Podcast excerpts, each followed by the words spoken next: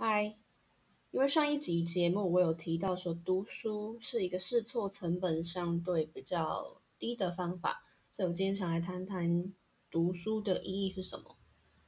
就大概分成正反两面，也不能说反啊，就是我们要去要补足提升的部分。第一个低成本，我一直都是一个爱书人吼，我认为说。你翻开一本书，你就可以看到一个作者他过去的经验累积，可能他花了五年才能参透的事情，他实战过，那你一定可以透过更少的时间去获得他的经历嘛？那比如说你不能去环游世界的时候，你只要看一本书，你就可以知道世界上有哪些美景，或者是说得到一些启发。第二个是读书的时候。你才可以静下来专注，而我觉得这是现代人最欠缺的能力。现代人好像都静不下来，被碎片化的知识攻击。可能我们一下要看 Line，一下要看 email，加上网络收集到的资讯，其实也是没有系统化。同一个概念可能会有好几个人去用自己的方式阐述，那我们也只能从中得到大略的一个印象，而非真相哦。如果你想要从网络上去学习一个新事物的时候，你可以先大略的搜寻一下，之后应该就是要买书，或是借由课程来达到你想要的效果。第三个，独立思考。读书会让你知道这世界上还有很多的解答对于一个问题，也就是说，问题的解答永远都比问题本身还要多。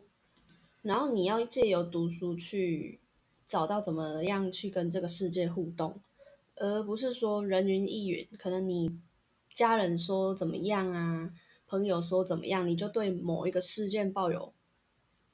不了解，而去恐惧他、害怕他的态度。那在读书这个行为里面，还需要去补足的能力呢？我觉得是读书跟实际上一定会有落差。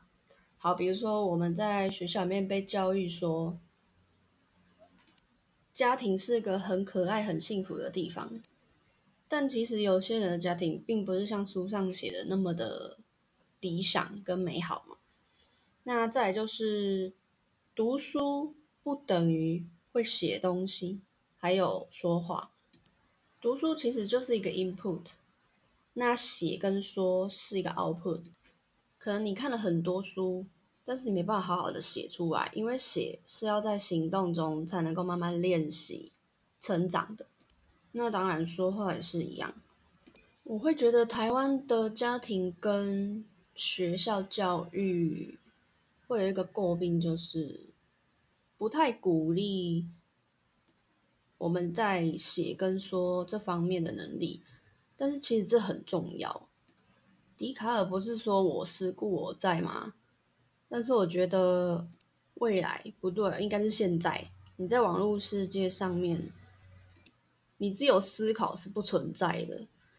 你一定要写出一点什么，说出一点什么，比如说写部落格，嗯，录 podcast，录 YouTube，你才存在啊。